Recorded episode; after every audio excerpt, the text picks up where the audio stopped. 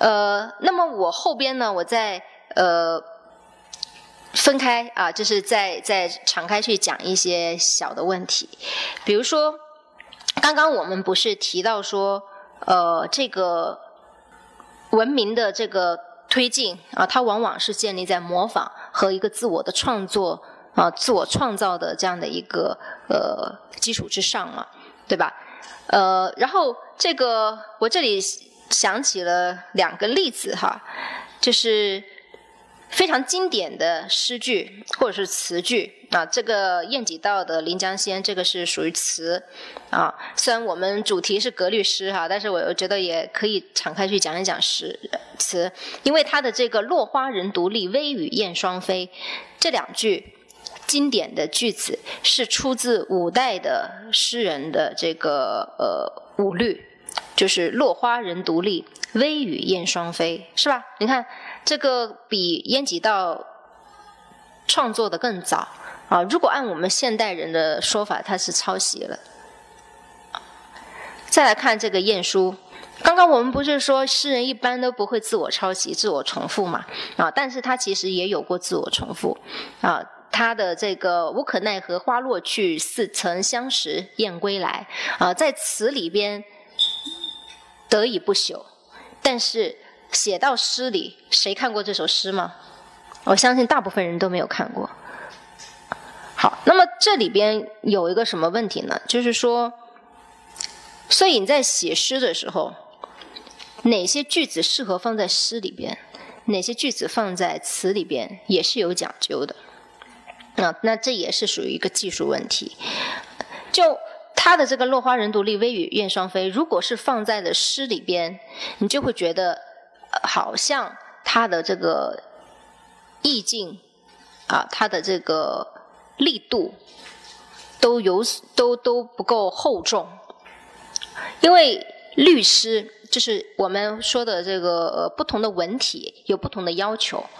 一般律诗呢。你要写的比较宏阔，要比较有力，像是一个男子；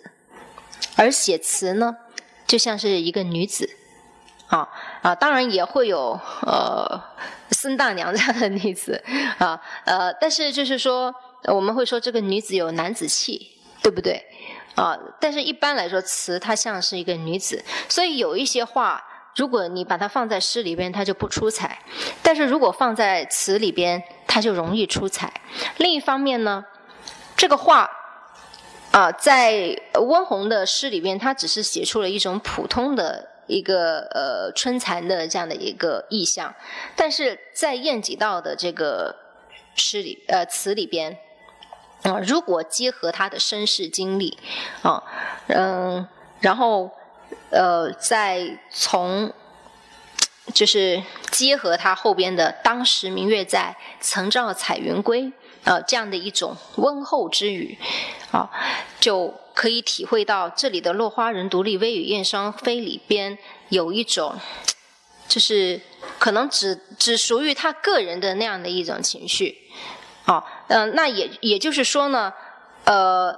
他虽然是借过去用了。但是已经完全化为自己的一个东西，啊，然后这个晏殊的“无可奈何花落去，似曾相识燕归来”呢，也是就是如果你放在这个律诗里边的话，就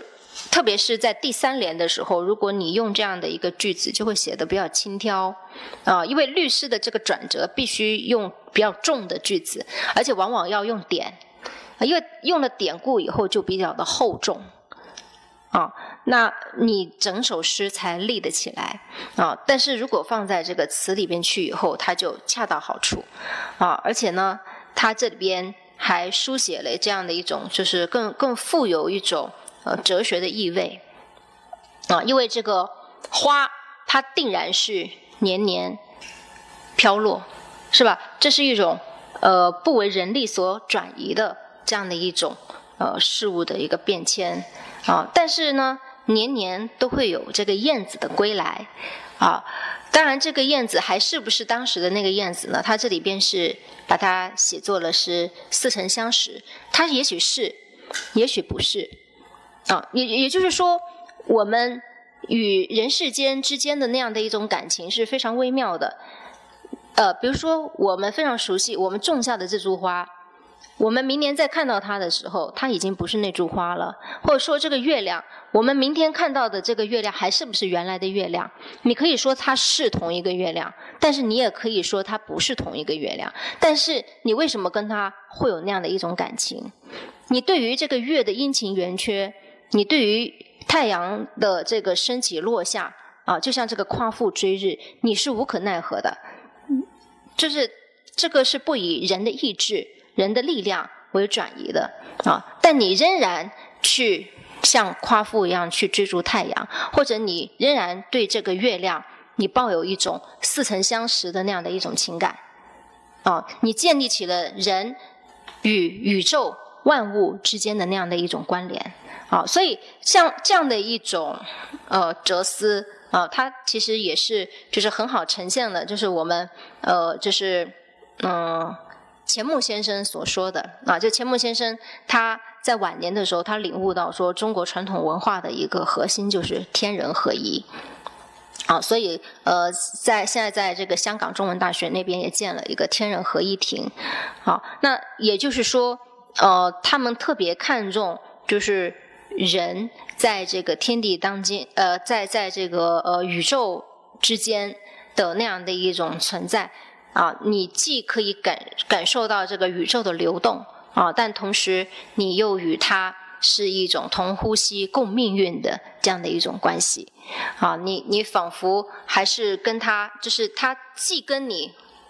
互不相识，其实就好像刚才的孤雁跟人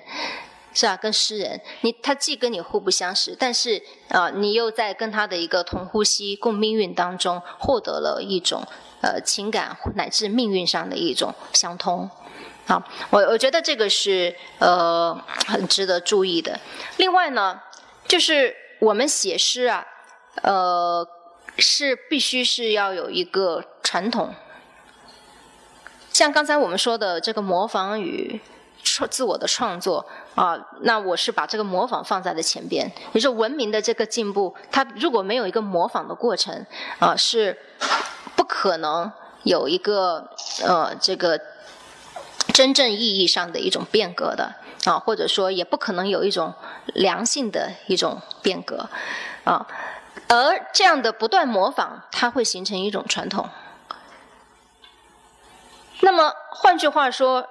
如果我们后人再去看古人的诗，由于它是建立在传统之上，那么如果你脱离了对这个传统的认知，你也就没有办法再欣赏它。我举这么一个呃李白的古风诗，啊，呃古体诗的格律要求没有近体诗那么高啊，呃，但是呢，呃，它仍然也是有格律的啊。限于这个时间，我们就没有办法展开讲啊。那先看这个李白的古风啊，如果你就这么看啊，后边应该可以看见哈，蟾蜍博太清，是此瑶台月，圆光窥中天。金破碎轮没，地东入紫微，大明移朝晖。浮云隔两曜，万象昏莺飞。萧萧长门宫，西市今已非。桂度花不实，天霜下严微。沉叹终永息，感我替沾衣。你就这么读，你读出了什么？你很难去理解。但是如果大家再结合古风的李白古风，要古李白的古风是一个祖师，你再结合他的第一首，他的第一首呢是写了“大雅久不作，无衰尽谁尘”啊，他说这个呃风雅消沉啊，好久都就是一直都没有一个继承啊，然后里边还提到了这个司马相如啊，那么司马相如我们知道历史上呃非常著名的这个长门赋是吧？这个。呃，陈阿娇呃入了冷宫以后，然后千金去买这个相如为他写赋，然后让他重新获得汉武帝的这个认同，啊的的这个呃宠幸，啊有这么一个故事。所以就是他的第一首诗是写了呃大雅久不作，无衰尽谁尘啊，就说希望自己可以承接这样的一个大雅之道啊。另外呢又提到了司马相如啊，那这意味着什么？如果大家熟悉这个《诗经》的话，啊，《诗经》的开篇是什么呢？《诗经》第一首知道是什么吗？关关雎鸠，啊，那这首诗是写什么的？窈窕淑女，君子好逑。啊，那这个诗呢，它在一个呃，在毛诗的这个系统里边，它把它解释成是一个美后妃之德。啊，那就是说，它这个是跟后宫有关，它这个是跟这个夫妇之伦有关。啊，也就是是写夫妻关系，啊，而且这个夫妻关系不是普通的夫妻关系，它是属于帝王跟王后之间的那个关系，是吧？跟后宫之间的关系，啊，那呃，所以就是在《毛氏序》《毛氏大序》呃，就是呃里边说到，就是这个呃，今夫妇之伦啊，我们知道这个夫妇之伦是儒家所讲的这个王道政治的这样的一个根基。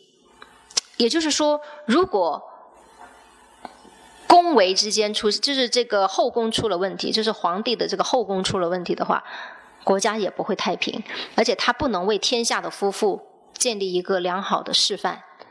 好，所以就认为这个是作为王道政治，就是好一个理想的政治，应该要非常注重夫妻关系，尤其是这个呃君主跟呃王后之间的那样的一个关系啊。那呃。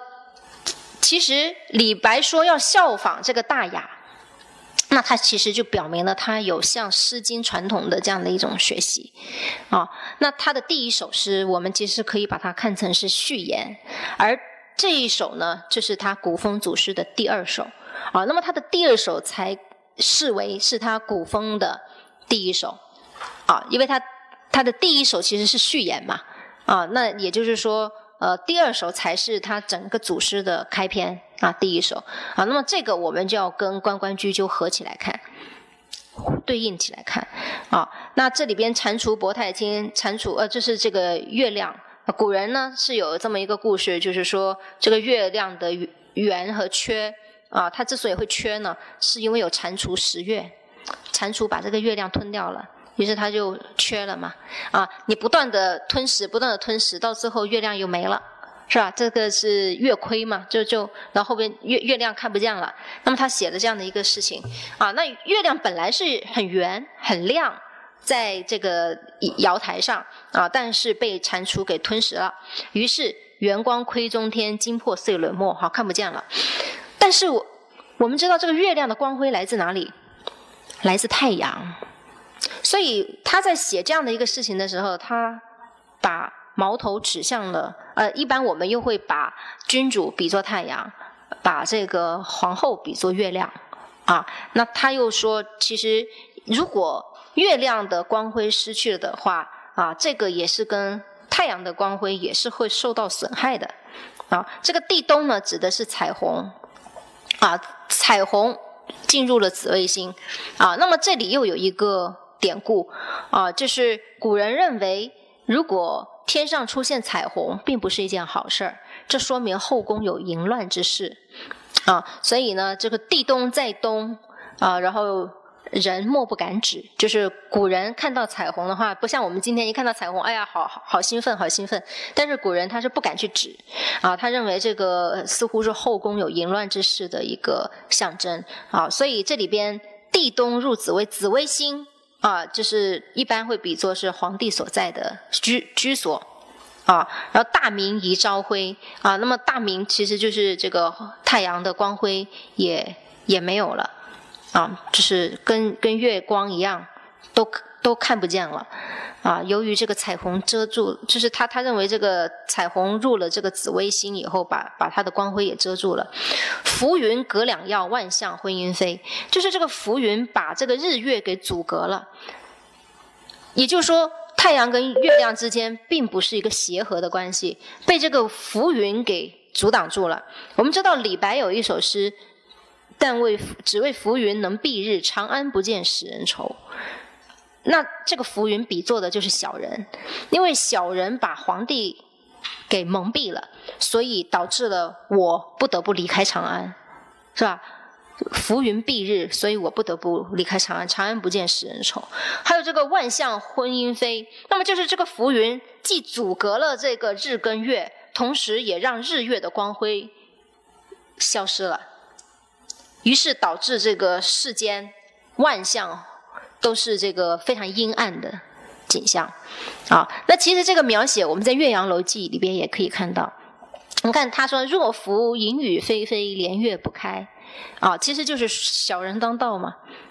啊，但是到后边的时候，春和景明啊，这个又是君子在列啊。他描述了两个景象，一个是小人当道的一个景景象，一个是君子在朝的一个景象。啊，那么在这里边，他就是说浮云隔两曜，导致了世间也都是陷入了黑暗。啊，然后后边又有一个回应：“萧萧长门宫，西市今已非。”啊，他把这个皇后比作了这个陈呃这个陈阿娇，但是他跟陈阿娇有一个不一样的地方，他认为说，呃，阿娇之所以会被贬长门，是因为她善嫉妒，但是皇后本人是没有问题的。啊，西市今已非，就是呃之前的那个陈阿娇被贬。这是没有问题的，但是你现在让皇后被这个蟾蜍吞食，却是错误的，啊。然后贵度花不实，天霜下严威。好，那如果说啊，我们说一个是要结合传统，就是刚才的那个《诗经》的传统，你才能够理解这首诗到底指向一个什么东西。那第二个是什么呢？就是要回到现实，你要结合李白所在的这个语境啊，他的那个现实，当时是发生了什么事情呢？这是在玄宗啊。他一共，他在呃杨贵妃之前，他宠幸过武惠妃，啊，就是杨贵妃之前最为宠幸的弟子就是武惠妃，而武惠妃的出现，使玄宗最开始的那个皇后受到的冷落，而且后来居然被废后。他废后的原因啊，当时那个诏书里边是说他无子。啊，所以这个桂度花不实，就是说这个桂花好像被虫蠹了，所以只开花不结果。啊，但是在这里边，诗人呢就把这个原因啊，他说一方面是有杜虫的原因，但是另一方面呢还是跟皇帝有关。天霜就是说皇帝你整天的不宠幸他，他怎么可能有孩子呢？是吧？而且你你过于你对于这个皇后过于严苛了啊，所以把这个比作是天霜，因为。皇帝一般也称为天子啊，一般会用上帝啊、上天的这样来，呃，或者是太阳啊，就是来形容他啊。天上下阳下阳位啊，所以陈叹中永兮，感我涕战矣。所以我对这个事情非常的忧心啊。那在这里呢，他就感慨，我们连续刚联系刚才我们说到的第一首，他提到了司马相如啊，但是他这里感慨就是说，可是我却不能像司马相如那样写一篇长文赋去启悟玄宗啊。啊，所以这里边有非常的遗呃这个沉重的这个遗憾在啊，所以想到这一点，我就不禁泪流满面。那好，所以我你看我们这个一方面写诗啊，你是要有一个语境的，你要感事而发，你不能说这个像刚才 AI 的话，它其实是没有一个事情在里边，它没有一个感慨的事物，是吧？啊，另一方面呢，就是说写诗你要有有一个传统啊。那在这个传统之下，我们一读就读出来了啊。但是他这个不能写的太明白，因为李白所处的就是玄宗朝，你如果对于这些政治的这个讽刺。写的太明白的话，他其实会有个人的一个性命的安呃这个呃这个危呃这个危机啊，所以他是必须要用一种非常隐晦的，用一种诗的语言来去呈现啊。那换但是如果说呃换句话说，就是如果我们去读他的诗的时候，你不结合他的这个语境，不结合他的这个传统，你当然也没有办法理解他，同时也不能感受到这首诗好在哪里。是吧？啊，所以这个东西是不能脱离这些，所以这个我们写好一首诗，它并不是就是这么一个诗而已，啊，这个诗它所关联的是一个它所处的一个历史，呃，它所处的这个现实，同时是它所处在的这个历史坐标当中，就是它关联了整一个历史。一首好诗，它当然也是既关乎现实，也是呃既关乎现实又关联起历史的，这样这一首诗它才有生命的厚度。啊，它才有一种穿越这个时空的那样的一种永恒的力量。啊，不然的话啊，如果它是一个脱离现实、脱离历史的这样的一个孤零零的存在，它也太过于浅薄了。它能不能传到今天，不知道。像刚才 AI 所做的那些诗，也许在我们离开了今天的这个讲堂以后，大家就把它忘了，因为它并没有打动你的地方。啊，它并没有建立起你对于某一个时代，就某一个人，以及这个人所处的这个时代，啊，以及这个人他所啊这个呃呃程程序的那样的一个历史文明的传统之间啊，你没有跟他建立起这样的一种关联，所以你不会认为这首诗是一首好诗，啊，你也不会记住它。啊，所以呃，这就回到写诗的一个旨意上来，就是我们为什么要写诗？其实对于这个古人来说，他写诗当然是一种呃，可能这是一种审美啊，或者说一种技艺上的啊一种追求啊，但这是一个比较基本的追求。但是另一方面，啊，还有一种更高的追求，就是说他写诗的过程其实也是一个道德道德实践的一个过程。啊，同时呢，写诗对他们来说也意味着是一种文化的使命。啊，那如果我们看这个整个诗的一个传统的话，啊，在《论语》里边说“不学诗，无以言”，啊，然后又说“小子何莫学夫诗？诗可以兴，可以观，可以群，可以怨。”耳之视父，远之视君，多识于鸟兽草木之名。好，那么一方面呢，就是说，呃，这个新观群怨的话，当然是建立起了呃人与社会的这样的一种关系啊，就是人他不是一个孤立的存在啊。那你首先你要呃起性，当然是一个跟个人性情有关啊。其实我一直在想，我们当代人其实对自我的关注是非常少的。一方面，我们说现代人好像越来越自我了，但是你有没有想过，你你像不像古人那样，经常的有一个对自己心灵、对自己性情的这样的一种一种对话？有没有有没有像古人那样三省吾身？啊，就是你你有没有反归你的这个心灵？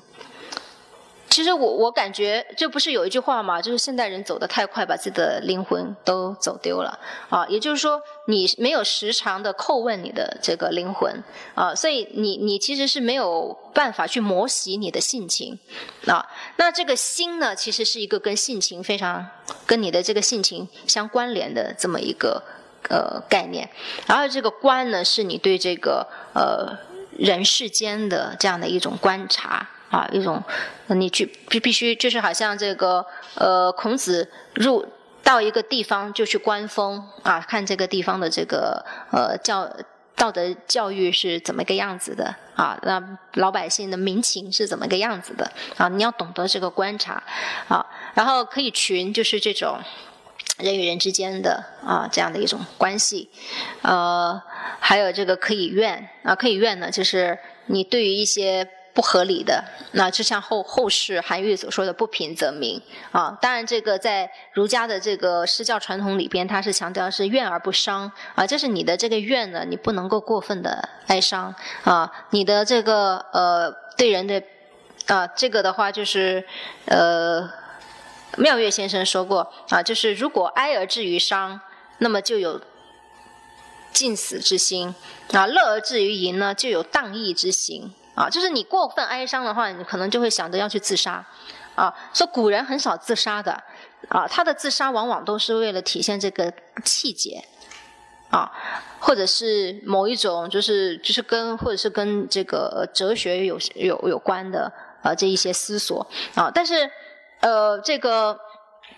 呃他一般就是说在诗教传统里边，他希望你的诗。不要过于哀伤，因为他认为你写的诗不仅仅是关乎你自己的，而且你要关乎，就是你别人要读啊，你要这个诗你要有一个对别人起到一个良好的一个影响啊，它要涵养，不仅涵养你个人的性情，而且能涵养读到这个诗的人的性情啊。如果你写的过于哀伤，你就容易让读者也过于哀伤啊。那么这样的话，他认为是不好的。啊，也就是说，他他们追求的是一种中正平和啊，然后包括也不能过于快乐啊，如果你过于快乐的话，可能就是容易过过分放荡了啊，就会助长这样的一种放荡的行为啊。如果怨匪而怒，如果你过于你可以怨，但是不能暴怒，对不对啊？不然呢，你就会生听者之恶而不能。而生听者之恶，不能泯其欲。就是比如说，你对一个事情，你可以有所抱怨，但是如果你脾气，别人就会觉得你这个脾气不好，反而不能够怜悯你的遭遇了，是吧？反而会增加别人对你的反感啊。还有讽刺而克，你对于时政的这样的一个讽刺，你应该是以一种啊温和的方式去劝谏啊。但如果你说的太过刻薄的话，啊，就别人听不进去，反而会非常的生气啊。不知道你的呃，其实内心是为他好，对不对？啊，那么所以这个呃，实际上就是指出说，呃，这里边我们就可以看到这个诗啊，它其实呃，当然这个它还有一些呃，跟关乎这个人伦啊，这个弑父和弑君，就是最近的就是处理好你跟父亲之间的关系，而最远的呢是。呃，处理好君臣之间的关系，就你可能是将来会成为臣子嘛，啊，那呃，知识方面的话，就是你至少还可以认识这个鸟兽草木的这个名字。好，那么呃，后人呢，就根据这个儒家的这个诗学观啊，就是呃，不能这么说，就是后后人呢，就是对于这个。毛诗里边啊，就是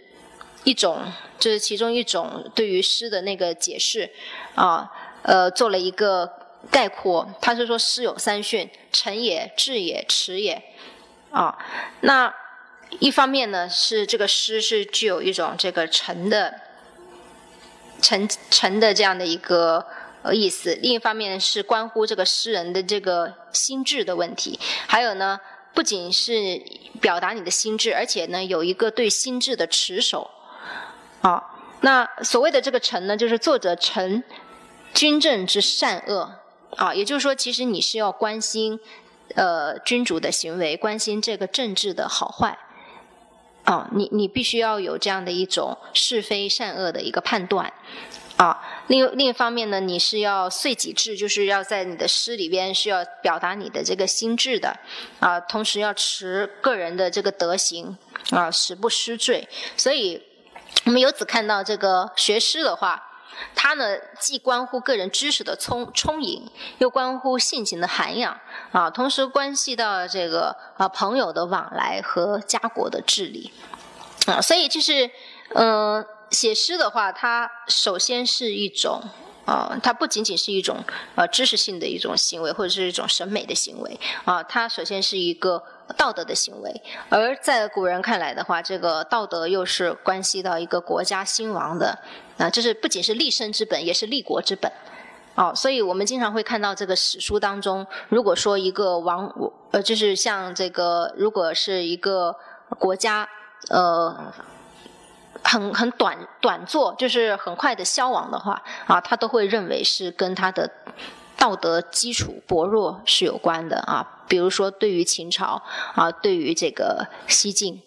啊，都都有这样的一个论述啊，就是正史上都有这样的一个论述啊。所以这也是嗯诗的啊它的这个意义之所在。然后呢，就是如果我们在从呃，另一个角度来看的话，就是刚才说的这个文化使命的这个角度来看，啊，就是在诗学传统当中，它有一个核心，就是它是推崇典雅、反对离俗的。那什么是雅呢？可能我们过去理解比较多的是，呃，这个雅正、高雅。对不对？或者是不俗，从这个意义上去理解这个雅，啊，但是还有一个解释，可能大家会有所忽略，啊，就是呃，王先谦的《荀子集解》曾经引过呃清代著名训诂学家王隐之的这个训诂，他说这个雅呀，读为夏，而夏其实就是我们华夏的这个夏啊，为中国也啊，所以他这个雅是跟这个夏跟中国关联在一起的。用我们今的话说，中国之所以为中国，就是雅在那里确立啊。就是雅确立的这个中国之为中国的那样的一个规则啊。换句话说，其实传统的诗人他也希望通过用这样的一种雅正不俗的诗歌语言，来确立华夏文明的基本底色与精神命脉。那如果我们再回过去想这个 AI，AI 其实有能能够承担起这样的一种文化使命吗？而且，如果我们这个。华夏文明的基本底色和精神命脉不是由中国人去确立，而是由智能、人工智能、由机器人去确立的话，大家会不会觉得，呃，这个文明其实已经不是那个文明了？好，那其实，呃，我们中山大学的吴晨学老师有一篇文章，我觉得特别的精彩啊，就是他谈到了这个“诗能穷人”这样的一个嗯评价。啊，就是历史上好像啊，诗人都会说，呃，自己搏命，或者是好像因为自己写诗，所以导致自己命运坎坷啊。但是吴老师他说呢，在另一方面的话，他们会这么说，恰恰是因为诗不仅仅是一种爱好与记忆，更是高尚的精神寄托，是承托，是承载苦难、超越功利的神圣信仰啊。诗人的薄命。看起来好像啊是一种命运的不公，是吧？好像这个你看，比如说我们想这个李白也好，杜甫也好，其实如果以我们现在的标准来看，他们啊如果立足于他们那个时代来说啊，我们会觉得他们并没有显达啊，他们并不算是成功人士啊。但是如果在一个历史的脉络当中，我们来看李白跟杜甫，我们又觉得他是成功的啊。所以呢。他最终赢得了这种文章之无穷和千秋万岁名，啊，就是他在一个历史的维度当中获得了一种认同，他在当世可能是不为人所知的啊，但是呃，他获得了一种不朽啊。那他说，这种诗人的宿命，正是中国古代对于诗人的集体认同，对于文学使命的一种期待啊。那呃，但是如果我们再回到 AI 的问题上。啊，我觉得就是 AI，因为它不是一个人，它并不面临着一个是否搏命，它命运如何的这样的一个问题。啊，那它也正像我们刚才提到的，就是说它可能是它可以创作出一些还不错的作品，但是它能不能不朽，这是要打一个问号的。啊，因为刚才我们也已经提到了，它其实并不能够跟人之间。啊，然后跟这个宇宙万物之间，啊，然后跟整个历史文化传统之间建立起一种关联，而这样的一种关联，在未来 AI 技术不断发达之后，能不能实现？这个我还不太清楚，啊，可能要五十年以后或者是一百年以后才能够知道。好，嗯，然后呢，就是。还想讲的一点，还想补充的一点就是，呃，西方呃同样有一个类似的认知哈，就是认为这个诗人是为什么我们刚才说到这个呃强调这个诗人的文化使命啊，其实呃我们知道诗是所有的语言当中最为精美的一种语言啊，然后庞德有句话说，诗人是一个种族的触角。诗人他往往是比一般人要更加的敏感，他对于这个时代的风云变化啊，他往往能够呃具有一种预见性啊，所以他是特别敏感的触角啊。那呃不是有一句话说，其实诗人比哲学家啊更具有一种呃对未来的洞见嘛？啊，那呃庞德还有另一句话，就是说严肃的艺术家是科学的啊，他其实描绘的。越确切，他的艺术作品也就越经得起时间的考验，越无懈可击。对于整个种族来说，他所拥有的不朽遗产，正是这些严肃的科学家和严肃的艺术家所提供的材料。严肃的艺术家所研究的是人性和个性，啊，呃，这个我我觉得这个话就可以很好的呼应我们前面讲的一些内容，就是一方面来说，写诗它当然是一项技术，而且是一个精益求精的艺术啊。在你，但是你为什么去追求这样的一种精益求精呢？为什么要去呃追求这样的一种呃精确的表达呢？啊，恰恰是因为写诗是一个关乎人性和个性的这么一个。一一个一个行为，啊，那所以你这个诗，如果说你不能够用一种精确，不能够用熟练的使用一种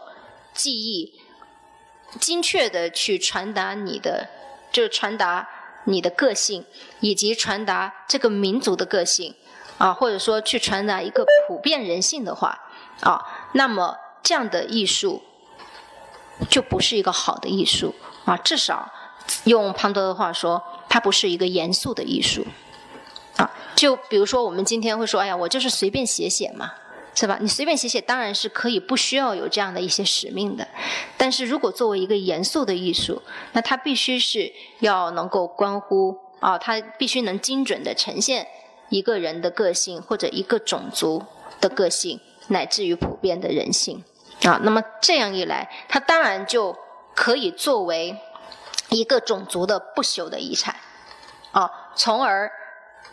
在这个万世之后，还拥有被后人获知的那样的一种呃那样的一种力量，是吧？好，那呃我们今天的这个讲座的话就讲到这里，好，谢谢大家，请大家多多指教。